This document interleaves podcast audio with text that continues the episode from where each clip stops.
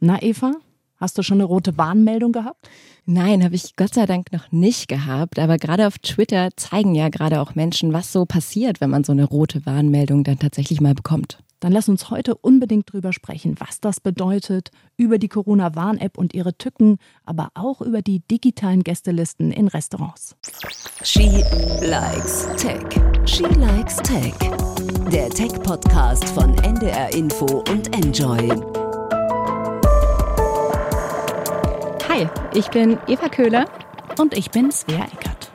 Wir sind Technikjournalistinnen und sprechen hier jede Woche mit einer Frau aus der Tech-Branche über ihre Arbeit, über ihr Fachgebiet und auch darüber, wie das als Frau so in diesem bislang sehr männerdominierten Umfeld eigentlich so ist. Heute ist bei uns Mira Mezzini. Hi Mira. Hallo. Schön, dass du da bist, zugeschaltet. Mira, du gehörst zu den Frauen der ersten Stunde was ähm, ja, Cybersicherheit ähm, angeht, hast 1984 bis 89, also ähm, da habe ich gerade sprechen gelernt und war im Kindergarten, ja, Informatik studiert, also mal wirklich sagen, so lange bist du schon dabei sozusagen, hast eine hochspannende Karriere in der Wissenschaft gemacht und sehr renommierte und auch hochdotierte Forschungspreise gewonnen und leitest an der TU Darmstadt den Bereich Softwaretechnik ähm, ja, ziemlich beeindruckend. Wie bist du in diesem Bereich gelandet? Ja, ähm, wie so eine 17-Jährige irgendwo landet, sage ich mal. Ähm, gut, das Thema Technik ähm, war im Prinzip für mich gesetzt, äh, als es darum ging, was studiere ich. Also ich wollte Ingenieurin werden. Ähm, und da wurde in dem Jahr zum ersten Mal Informatik als Studiengang angeboten. Ähm, ich wusste gar nicht, äh, was mich erwartet, aber es klang so spannend, so cyber. Äh, und das war eigentlich der, der Grund, oder die, der, warum ich äh, dann entschieden habe, Informatik zu studieren. Ich wollte was Cooles machen und ja, ich muss sagen, auch ein bisschen was, was nicht viele Frauen machen. Wie war das damals, Informatik studieren in den 80ern, auch als Frau? Du hast das schon angedeutet, was nicht viele Frauen machen. Naja, ich äh, bin gebürtige Albanerin, das heißt, ich habe in Albanien studiert. In Tirana, ähm, ne, in der Hauptstadt. Genau, genau. Und ähm, ich muss sagen, das habe ich damals noch nicht so gespürt. Klar, Ingenieurwissenschaften war halt nicht eine Sache für, für viele Frauen. Ähm, aber in der Informatik waren wir, wir waren die allerersten und wir waren nur wenige. Ähm, so abgeschlossen haben wir nur 13, ähm, aber wir waren halbe halbe. Also ähm, insofern habe ich das noch nicht so stark gespürt. Das habe ich mehr hier gespürt, dann diesen, das Problem, dass so wenig äh, Frauen Informatik oder in, insgesamt Ingenieurwissenschaften studieren und dass dann so wenige, äh, wenige Frauen halt den Weg in die Wissenschaft finden und ja. Ähm, insofern war es sehr spannend. Ähm, sonst wäre ich ja nicht heute noch dabei. Ja. Ihr habt mit Lochkarten richtig angefangen. Nee, nee ähm, aber weiter. so richtig, hm. richtig ähm, so floppy, flop, floppy Disks, also ähm, ja, die gibt es nicht mehr. Das ist richtig lange nicht her. Nicht Lochkarten, die waren, die waren auch nicht in, meine, in meiner Zeit äh, aktuell. Aber das waren so wie, wie CDs von der Größe einer CD, die man dann in, in den Rechner reingeschoben hat. In den Klar, Floppy Disk, so, also so, so sind zumindest meine ersten Computererfahrungen noch okay. äh, mit okay. Floppy Disk einspielen, die ersten Games. Ehrlicherweise, okay. ich habe davon erfahren, dass es Floppy Disks mal gab während meines Studiums in der Informatikvorlesung. Und ähm, seitdem weiß ich, dass diese Dinger Floppy Disks waren und offenbar dreimal so groß wie eine normale Diskette. So. Genau, genau. Ja, und im Vergleich zu dem, was, was damals an Speicher war und heute, das ist natürlich irre. Mein Studium war sehr mathematisch äh, geprägt. Ähm, also ich habe nur zwei Jahre Physik studiert. Warum ein Informatiker Physik studieren soll, weiß ich nicht. Aber ähm, das Prinzip war, bevor sie wenig zu tun haben, fühlen wir Lücken, die wir wahrscheinlich haben an, an, im Sinne von Professoren ähm, in, den, in, dem, in dem Bereich mit Mathematik und Physik. Und muss sagen, hat mir nicht geschadet. Ähm, ich weiß mittlerweile kaum mehr äh, von der Mathematik, die ich damals gemacht habe. Ähm, aber ich glaube, irgendwo hat das äh, Gehirn geprägt, hoffe ich zumindest. Habt ihr damals mit Assembler-Programmierung angefangen? Ja, oder? ja genau. das also so richtig back to the roots sozusagen. Genau, und äh, Basic. Mhm, ein bisschen COBOL, ein bisschen Fortran. Genau. Und dann kam Pascal äh, als die nächste, die höhere Sprache. Wow. Deine Spezialität genau. ähm, sind ja nicht nur Programmiersprachen und äh, sondern du beschäftigst dich ja auch sehr viel mit sicherer Datenspeicherung ne, und Datenschutz und äh, genau darüber wollen wir auch mit dir sprechen. Und zwar vielleicht fangen wir ganz von vorne an mit äh, einem unserer schönsten Lieblingsbeispielen, ähm, nämlich der Corona-Warn-App. Und du hast sie dir tatsächlich ja mit einigen KollegInnen auch mal im Rahmen von der Studie genauer angeschaut. Genau. Äh, wenn du jetzt heute ja. guckst, ja. Eva, hast du schon eine Risikobegegnung gehabt? Nee, nee, ich, ähm, nee. Aber ich gehe natürlich auch nicht vor die Haustür, deswegen. Nee, bei mir ist immer alles grün und ich treffe keine Menschen, offenbar. Nein, ich bin gefühlt der einzige Mensch in meinem Umfeld, der tatsächlich noch keine Risikowarnung hatte. Mira, du? Ja, ich auch nicht. Ähm, aber ist es so, dass äh, sonst. Bei mir haben relativ viele Menschen diese grünen. Okay. Ja, genau, diese grünen Risikowarnungen. Also nur also die grüne, grünen Risikowarnungen, ja. aber nicht mal die hatte ja. ich bisher. Und ähm, okay, ich okay. bin immer neugierig, wer sonst noch so offenbar so weit ja, von allen Corona-Hotspots entfernt ist wie ich. Ja, ja, mein Mann hatte das und wusste damit nichts anzufangen auch. Also, das ja. muss ich auch ehrlich Aber, sagen, das sehe ich zumindest als, ähm, ja, als sage ich mal, UX-Problem. Dass, ja. dass ich sozusagen, wenn, wenn ich dann da anklicke und da, das Ding ist grün und dann steht da sozusagen, ja, ähm, es, ja. es gab einen, einen Risikokontakt, aber es ist grün, es ist nichts Schlimmes. Und dann drücke ich auf diesen Pfeil und denke, jetzt steht da das Datum und die Uhrzeit ähm, und, und vielleicht noch die, die Distanz oder sonst was. Ja, genau. Aber genau. dann steht da, waschen Sie sich die Hände und tragen Sie Mund. Das ist nicht hilfreich, es ist einfach nicht hilfreich. Ja, ich glaube, das ist, was so viele, äh, also die, die App ist wieder äh, in aller Munde oder war die ganze Zeit eigentlich, aber ähm, gerade so ein bisschen mit einer ernüchternden äh, Tonlage, sag ich mal. Ob das wirklich was bringt? Fragezeichen.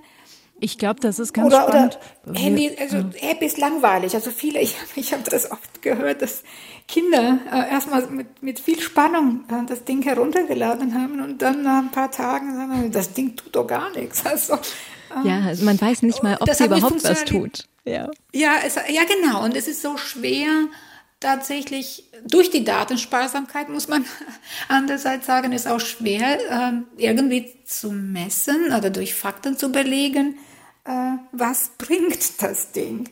Ähm, also im Sinne von, wie viele sind, haben jetzt äh, sich testen lassen, weil sie von der App gewarnt wurden oder ähm, ja, solche Fragen. Oder ist interessant, also ist die Information, die ich bekomme, interessant genug, wie wann war das, dieser äh, entfernter Kontakt, äh, wie lange und so weiter. Ich fand das jetzt ganz gut. Also gerade jetzt auf der Pressekonferenz letzte Woche, da gab es ja jetzt mal die Information, dass 5000 Menschen über die Corona-Warn-App andere gewarnt haben. Klingt jetzt erstmal echt mega wenig, ne? Aber wenn man mal so 10, 10 bis 20 Kontakte pro Person zählt, dann sind wir schon bei, bei einigen Zehntausenden Leuten, die gewarnt wurden. Genau, und dann bekommt man ja diese Rotmeldungen, wenn man sehr, sehr lange, sehr eng mit diesen Menschen an einem Ort war, also eben mindestens 15 Minuten lang, oder eben diese, diese Grünmeldungen, die man ignorieren darf, das sagt ja das RKI. Und da gilt dann die Regel, dass man kürzer als 10 Minuten oder eben weiter entfernt als acht Meter von dem positiv infiziert Getesteten war. Also kürzer als zehn Minuten so am Kühlregal. Genau. Im beim, Supermarkt. Ja. Oder mehr als acht Meter, wenn ich im Zug sitze und einer ist infiziert und sitzt hinten und ich sitze ganz vorne, dann habe ich wahrscheinlich eine grüne Meldung. Genau. Oder du läufst durch die Innenstadt oder so und läufst aneinander vorbei und in dem Moment, in dem ihr aneinander vorbeiläuft, ähm, tauschen einfach eure Telefone die Schlüssel aus. Genau sowas, ja. Ich fand jetzt den Fall von Anke Domscheit-Berg total spannend. Die hat ja jetzt eigentlich zum ersten Mal so über Twitter ganz öffentlich berichtet, wie das bei ihr gelaufen ist. Und die hatte diese rote Warnmeldung. Und bei der roten Meldung steht dann tatsächlich auch dran, zumindest ähm, vor wie vielen Tagen man sich sozusagen diesen positiven Schlüssel eingefangen hat, weil das finde ich ja eigentlich mega wichtig. Das stört mich ja schon bei den Grünen, dass ich da immer nicht weiß, wann war denn der Kontakt. Bei der roten Meldung stehen dann tatsächlich die, die Tage äh, dann auch mal dran. Was ja wirklich auch mal sinnvoll ist, ne? Ja, genau. Oder jetzt zum Beispiel, was ich bei ihr auch total spannend fand, war, ähm, Anke Domscheit-Berg berichtet, ähm, sie hat zwei Handys, eins in der Handtasche und eins hat sie umgehängt um den Hals. Mhm. Und das, was sie umgehängt hat, ja, an diesem schönen äh, Tüdelbändchen da, das hat dann tatsächlich auch diese, diese Warnmeldung gehabt. Während das, was sie die ganze Zeit in der Handtasche rumträgt, da hatte sie eine grüne Meldung. Und da sind wir dann natürlich direkt wieder bei diesen, bei dieser Bluetooth-Technologie, die dafür was benutzt wird, um Abstände zu messen, für das sie eigentlich eben gar nicht gedacht war ursprünglich. Genau, also diese ganzen Problemen, Problemchen, die wir jetzt gerade besprochen haben, sind zum Teil auch dem geschuldet, dass man kann sagen, wir experimentieren gerade, wir alle. Also äh, ja, diese Bluetooth-Technologie war, war, nicht dafür gedacht, dass wir irgendwann mal Kontakte verfolgen. Ähm, Insofern, das sind Kinderkrankheiten, denke ich mir mal. Man müsste das mal nachgehen. Also was, was, was ich, was nicht sein darf, finde ich, ist, dass man äh, gar keine äh, kritische Stimmen oder Studien von der Art irgendwie zulässt oder die ignoriert zulässt, wäre jetzt zu viel. Ähm, die muss man ernst nehmen und dem Problem nachgehen und eventuell dann nachjustieren bei der Technologie selbst oder mhm man nimmt äh, andere Signale noch mit dazu. Ähm, Zum Beispiel? Genau, also, also die, diese Studie war ja eigentlich sehr, fand ich, ähm, sehr gut gemacht, äh, nach allen wissenschaftlichen Kriterien. Welche meinst du? Ähm, die ich meine die Studie von den irischen, äh, von den Trinity College. Okay, lass uns die sonst... Ja, irgendwie, das, die Message war Distanzmessung über Bluetooth äh, ist irgendwie unzuverlässig in Bussen und Bahnen, also wo viel Metall rumherum, Metallfläche, äh, weil Metall, also deren Vermutung, äh, Metall reflektiert halt äh, Funksignale und führt dazu, dass es Störungen gibt.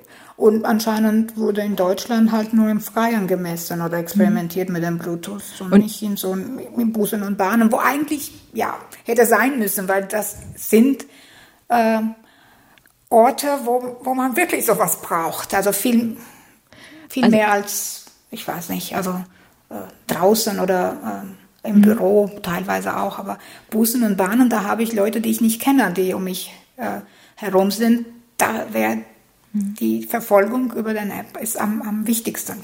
Also ich glaube aber, ja. man muss natürlich da auch ein bisschen dazu sagen, deswegen finde ich das auch so wichtig, dass die Corona-Warn-App weiterentwickelt wird, weil man muss ja genau. dazu sagen, aus welcher Zeit stammt die denn?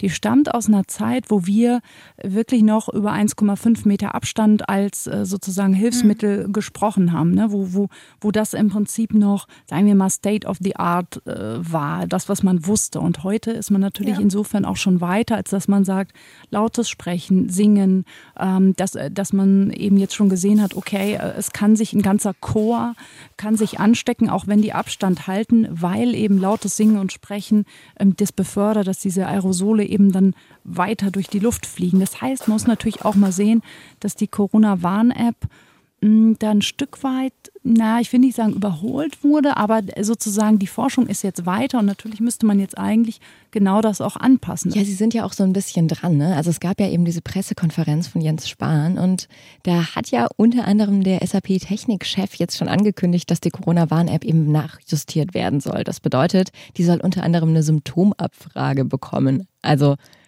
halte ich jetzt nicht so für die schlechteste Idee. Ja, ich denke eher so, was bringt das? Ja, naja, ich glaube, es ist schon ein bisschen beruhigend für die Menschen, die sich so ein bisschen anstecken, gerade in der Grippesaison herauszufinden, so, kann das jetzt wirklich Corona sein oder ist es vielleicht wirklich nur ein Schnupfen?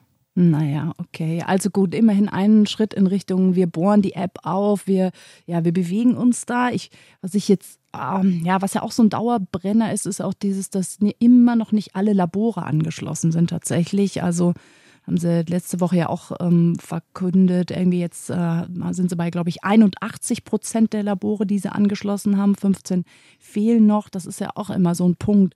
Ich lasse mich testen, dann, be dann bekomme ich im Prinzip so, so eine Art QR-Code und, und gebe dem Labor frei. Die können sich jetzt bei mir über die App melden und mir das melden. Und das ist natürlich dann auch in dem Moment, wo das Labor angeschlossen ist, kann das Labor sozusagen für mich auch die Meldung übernehmen und dann ausspielen an all meine Kontakte, okay, ähm, ich bin positiv getestet worden. Aber dafür müssen die natürlich angeschlossen sein.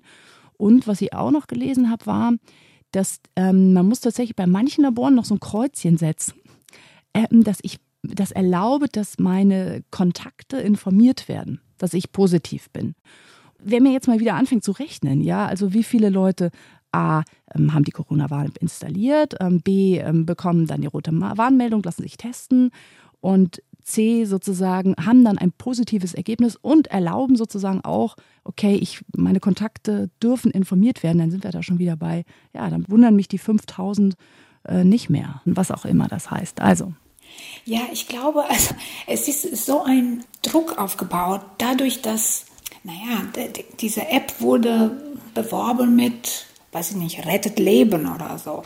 Ähm, und der Druck ist unheimlich groß auch auf die Entwickler. Ähm, und deswegen sind sie eher sperrig, finde ich, mit den Informationen oder mit deren Offenheit, um einfach mal auf Fehler zuzugeben, zu sagen, machen wir besser äh, bei der nächsten Version.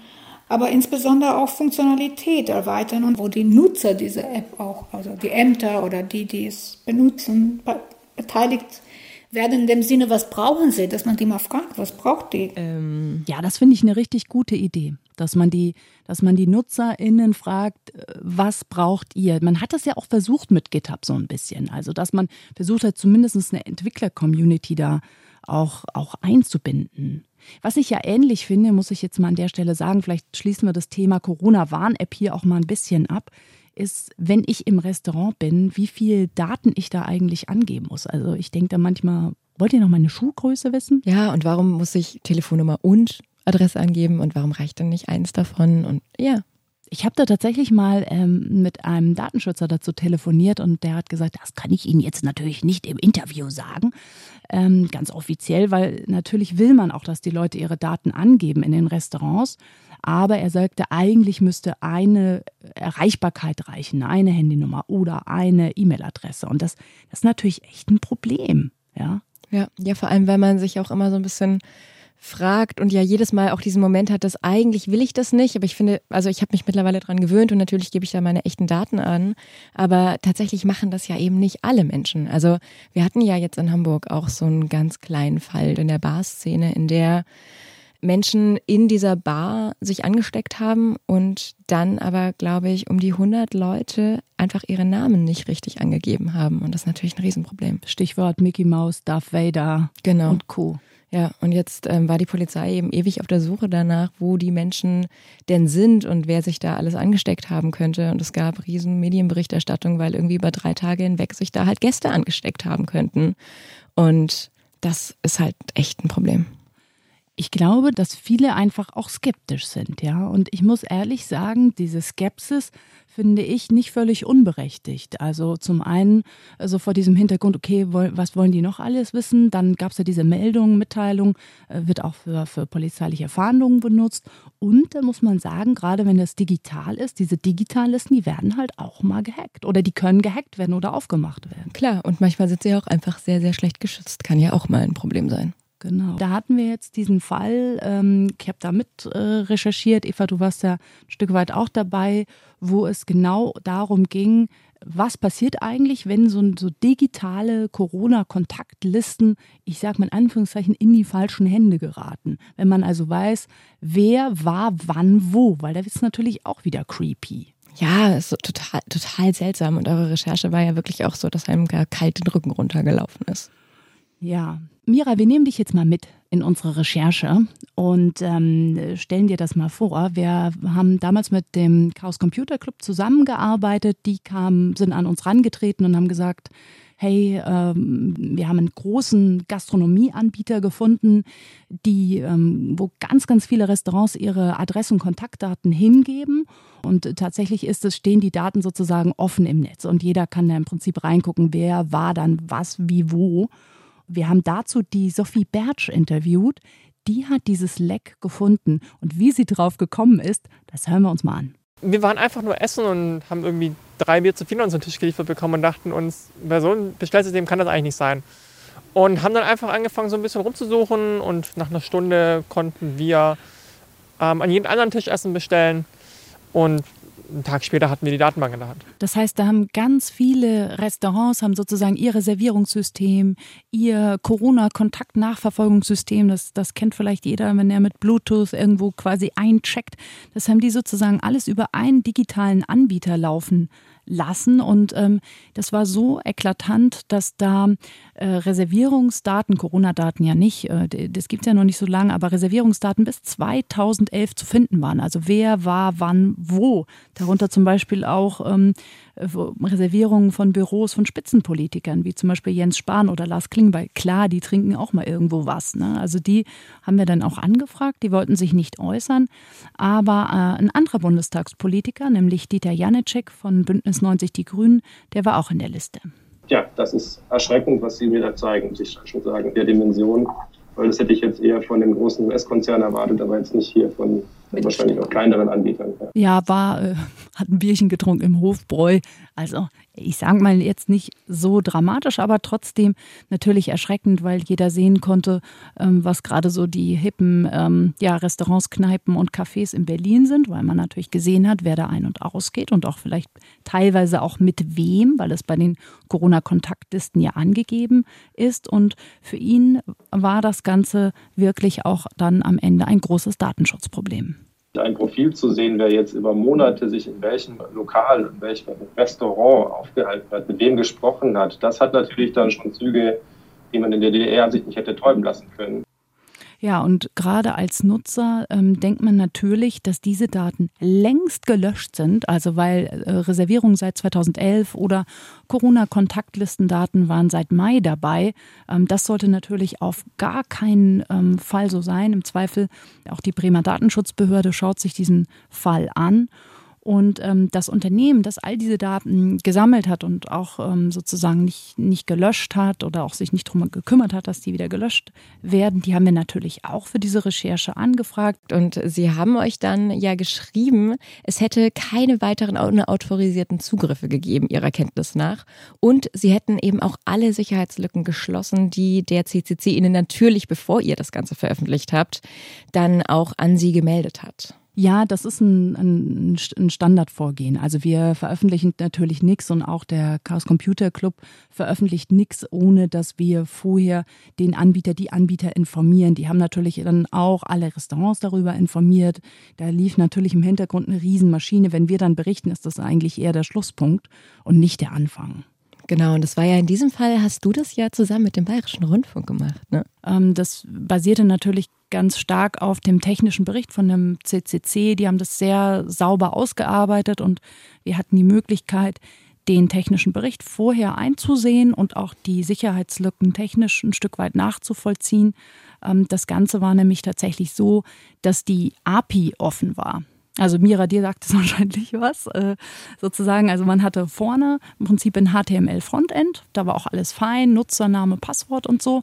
Aber wenn man direkt einen Server-Request gemacht hat, sozusagen hintenrum und die API direkt angefragt hat, dann äh, hat die Datenbank ähm, die Daten ausgegeben. Und das, ähm, das geht natürlich eigentlich gar nicht. Tja. Ja, ja sprich. Gesprächige APIs. Naja, gesprächige APIs, genau. Ähm, das ist natürlich super GAU und ich meine, das ist das ABC der ähm, sicheren Softwareentwicklung. Also ich muss sagen, das ist natürlich äh, unglaublich.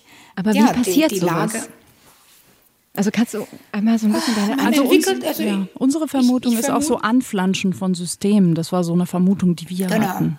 Also vielleicht äh, genau. kannst du erklären. Man macht es ganz schnell, ähm, äh, äh, flanscht Sachen zusammen und äh, denkt äh, in erster Linie gar nicht an Sicherheit, sondern wenn überhaupt äh, Sicherheit als ja so ein Afterthought, wenn überhaupt. Ähm, dann ist es schwierig, die ganzen Lücken zu schließen. man müsste es eigentlich von vornherein in, der, in den Überlegungen über die Architektur ähm, die den Sicherheitsaspekt ganz äh, weit vorne mit berücksichtigen und die Architektur entsprechend aufbauen. Ähm, aber hier ist wirklich etwas schnell zusammengestöpselt, würde ich mal vermuten. Ähm, man hat eventuell gedacht, später kümmern wir uns drum und äh, das System war dann live und man hat das nie gemacht. Und dann 2011, also das sind schon zehn Jahre, also es ist unglaublich. Aber ich vermute, es gibt viel mehr von, von dieser Art Systeme. Ja, der CCC äh, hat inzwischen ein zweites aufgemacht. Also habe ich jetzt, ja. äh, die haben inzwischen sozusagen einen zweiten Fall gefunden. Der ist nicht ganz so groß. Ich glaube, da handelt es sich um, um die 400.000 äh, Datensätze, also jetzt nicht 4 Millionen. Mhm. Und ähm, ich, ich, ich denke mal, die haben dann irgendwann einfach mal gesagt, okay, äh, jetzt hat es einmal geklappt, warum soll es nicht nochmal klappen? Und es ist genau wie du sagst, ja wir müssen da, glaube ich, die Daumen drücken und einfach hoffen, dass da einfach nicht noch viel mehr schief geht, weil natürlich ist einfach alles hackbar, es passieren immer Fehler, da wo Software geschrieben wird, ist irgendwo auch immer irgendwo eine Sicherheitslücke. Und ähm, dementsprechend, glaube ich, können wir das Thema hier an der Stelle ganz gut abschließen. Und vielleicht können wir nochmal zur Corona-Warn-App übergehen. Ja, wo Software ist, die ist auch hackbar. Das hast du so schön gesagt. Ja, ne? Und da wäre es natürlich wahnsinnig spannend, einmal zu hören, so, wo sind denn da eigentlich die Schwächen? Also, Mira, so haben wir dich ja eigentlich gefunden, weil du hast ein sehr spannendes Paper veröffentlicht. Das war witzigerweise gerade zu Anfang dieser Zeit von der Corona-Warn-App. Hast du ja gemeinsam mit anderen ForscherInnen ein ja doch recht viel beachtetes Paper rausgebracht zu einer Sicherheitslücke, die ihr in der Corona-Warn-App gefunden habt. Hat ja sehr viel Aufsehen erregt. Gab so Schlagzeilen wie Defizite bei der Sicherheit der Corona-Warn-App. Und ähm, da wollen wir natürlich jetzt mal ja, mehr drüber hören. Was wolltet ihr wissen? Ähm, wir wollten herausfinden, äh, wie ähm, leicht oder schwer ist es, die auch technisch tatsächlich umzusetzen. Ähm, einer dieser Angriffe ist zum Beispiel, nennt sich Relay-Angriff. Es geht darum, dass man die Bluetooth-Beacons ähm, über so kleine mobile Geräte ähm, absenkt. Ja, vielleicht ja. Äh, spielt sozusagen mit dieser Grundfunktionsweise der Corona-Warn-App sozusagen. Ich glaube, es wäre ganz gut, bevor wir bevor wir noch weiter in die Tiefen dieses Angriffs gehen, wenn wir einmal ganz kurz sagen, ähm, weiß wahrscheinlich sowieso jeder, aber ähm, wie die funktioniert, also Corona-Warn-App, ähm, jedes Handy sendet sozusagen diese Bluetooth-Beacons aus. Ähm, diese Beacons sind eine, in diesen Beacons ist eine ID-Nummer und die ändert sich auch ähm, regelmäßig, sodass sozusagen der Datenschutz gewährleistet ist. Und dann, ähm, und auf der anderen Seite fangen sozusagen die andere, also werden die auch wieder aufgefangen, sodass ich im Prinzip ähm, dann über einen Server abgleichen kann, mit wem war ich in Kontakt. Ne? Und wenn sich jemand positiv meldet, dann gibt es sozusagen ein, eine Art positiven ID auf dem Server und meine App kann mir dann anzeigen, ja, du hattest Kontakt. Ähm, und ihr habt sozusagen das quasi ja ausgetrickst, kann man sagen, das System. Genau, also und wollten einfach sehen, was braucht man dafür, um diesen Austrickserei äh, tatsächlich umzusetzen. Also man stellt irgendwo so Sniffer, ähm, der dann in der Umgebung die Bluetooth, die die Smartphones äh, in, die, in die Welt schicken, abfängt, die dann über ein Relais, also man nennt das auch äh, Wormhole ähm, Attack, also schickt die irgendwo in irgendeinen Server, wenn man so will, der die dann auch wiederum ähm, an einem solchen Sniffer in eine andere Stadt schickt, der dann in Kontakt mit Smartphones in dieser anderen Stadt ist und somit werden zwei Städte oder zwei entfernte Orte logisch ähm, miteinander verbunden, als wären sie ein Ort. Das heißt, man kann dadurch ähm, ja, falsche Kontakte erzeugen. Also ich kann sozusagen also ich, ich würde mal sagen, es wäre einer meiner IDs in einer meiner Corona-Apps, die ihr euch klaut. Ihr klaut die uns, also ihr klaut die mir genau. sozusagen, ihr nehmt die von meinem Telefon und dann. Gebt ihr sie auf, weiß ich nicht, nach Frankfurt weiter und spielt sie da genau. wieder aus, ne? Wieder per genau. Bluetooth-Signal. Dann läuft ein, ein, genau. Mensch an diesem Sniffer vorbei, oder es ist ja dann kein Sniffer, sondern es ist ja ein genau. Bluetooth-Beacon. Und dieser Mensch, der da vorbeiläuft, dem wird dann gesagt, Achtung, er hätte Kontakt zu mir gehabt, obwohl ich ja gerade in Hamburg war. Und wenn ich dann noch Corona-positiv bin, was ich glücklicherweise nicht bin, dann habe ich genau. sozusagen einen Kontakt erschlichen, richtig? Genau, so ist es. Genau, sehr schön äh, beschrieben, wiedergegeben. Genau, so ist es. Aber man muss dazu sagen, ähm, natürlich ist es sehr aufwendig, diesen Attack tatsächlich ähm, real zu implementieren, beziehungsweise äh, man muss auch Motivation dafür haben. Also ob tatsächlich das, also was wir gezeigt haben, ist, was man technisch braucht, das umzusetzen. Ähm, wie realistisch das, dieser Attack ist in der Praxis, ist eine andere Geschichte.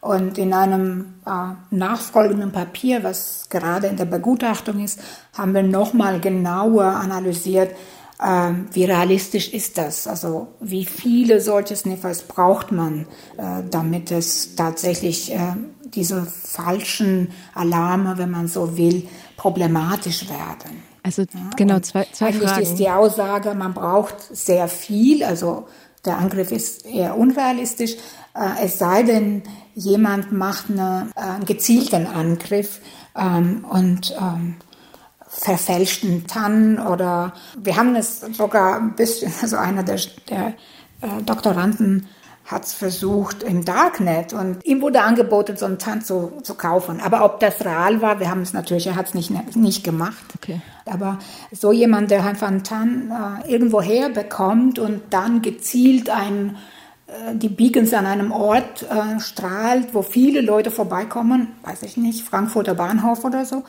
ähm, könnte schon einen Effekt haben, aber. Aber welchen? Also was wäre jetzt der Horror? Also wir haben jetzt ja gerade gelernt, Naja, so es es ist, ist- ja. also es ist jetzt sehr unwahrscheinlich, weil relativ aufwendig, ich brauche irgendwie Genau. tausende Raspberry Pis und so weiter. Aber Genau. wie, also was ist das Horrorszenario, weswegen ihr diesen Angriff sozusagen durchgeführt habt?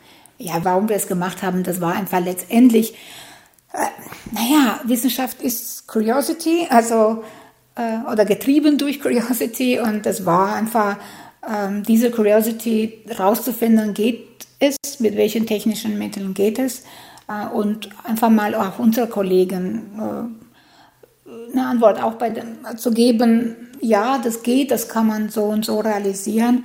Ähm, genau, das war unser Primärziel. Ähm, wie realistisch das, dieser Attack ist in der Praxis, ist eine andere Geschichte. Man, man könnte sagen, ihr habt sozusagen gehackt. Also im Ja. Sinne von ähm, einfach ausprobiert und geguckt, sozusagen, was geht. Jetzt mal ganz ohne, ich bin Genau, kriminell ja. und ich habe jetzt ein bestimmtes Ziel, sondern ihr habt wirklich gesagt, okay, wir versuchen die jetzt mal anzugreifen. Und das war sozusagen eine Sache, die ihr dann da, da rausgefunden habt.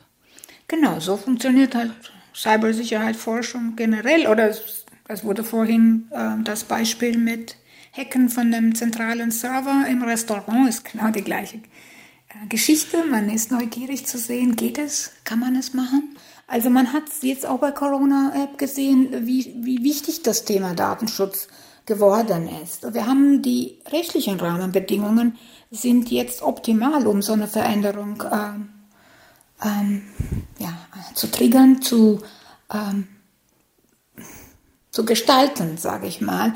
Äh, momentan äh, äh, sind, nervt uns letztendlich diese ganzen Datenschutz, sage ich mal, mehr als es uns was nützt. Aber man müsste es äh, konstruktiv gestalten. Diesen starken Gesetze, was Datenschutz angeht, in Europa nutzen, um eine solche Veränderung in Gang zu bringen.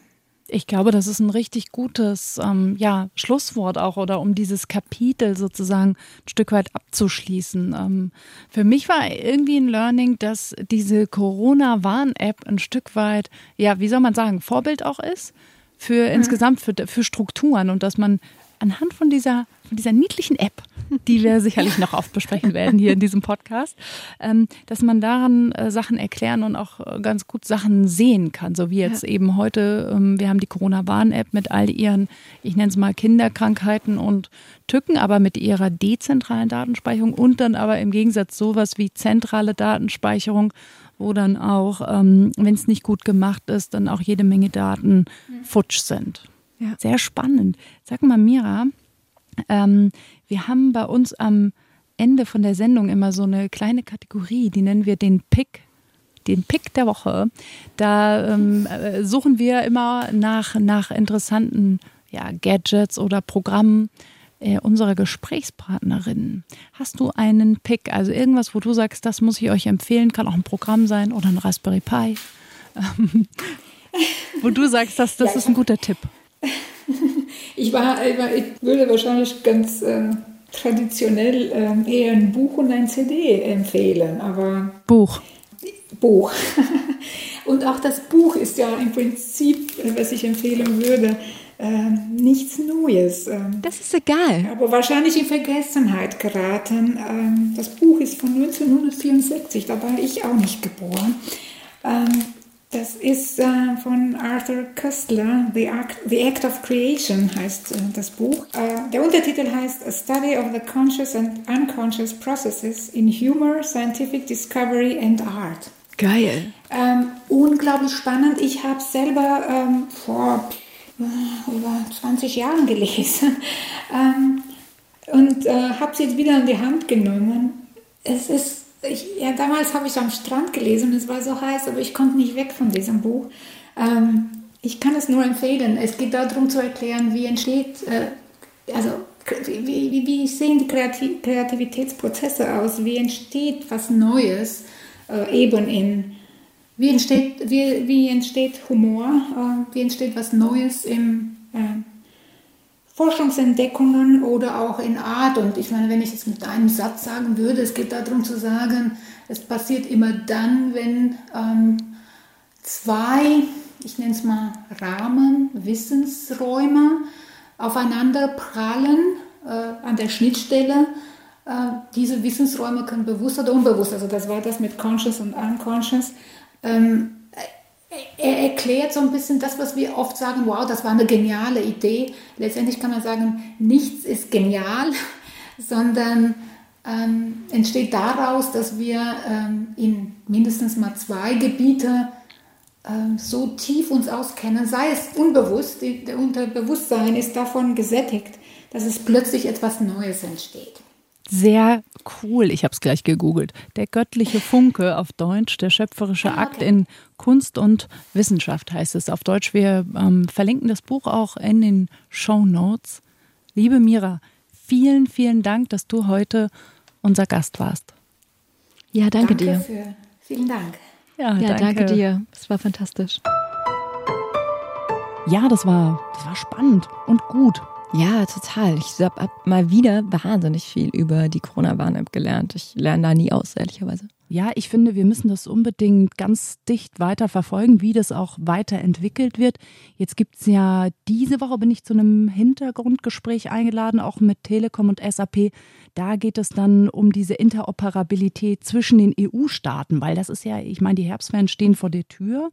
Und jeder, der ins europäische Ausland will, äh, fragt sich natürlich, okay, was ist eigentlich in ja, Spanien oder Portugal? Ja, und habe ich mich angesteckt, als ich im Urlaub war. Und das ist echt, ich bin sehr gespannt, was dabei rauskommt. Und wie lange es dauert? Exakt.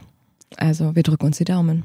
Und jetzt müssen wir euch auf was ganz Wichtiges hinweisen. We want you. Eva und ich, wir machen eine Umfrage zu unserem Podcast. Was hat euch gefallen?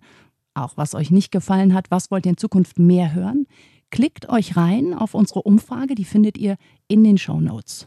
Und wenn ihr sonst Fragen habt oder Anregungen, dann schreibt uns einfach und zwar an shelikestech.ndr.de. Das war schön. Macht's gut. Bis dann. She Likes Tech. Der Tech-Podcast von NDR Info und Enjoy.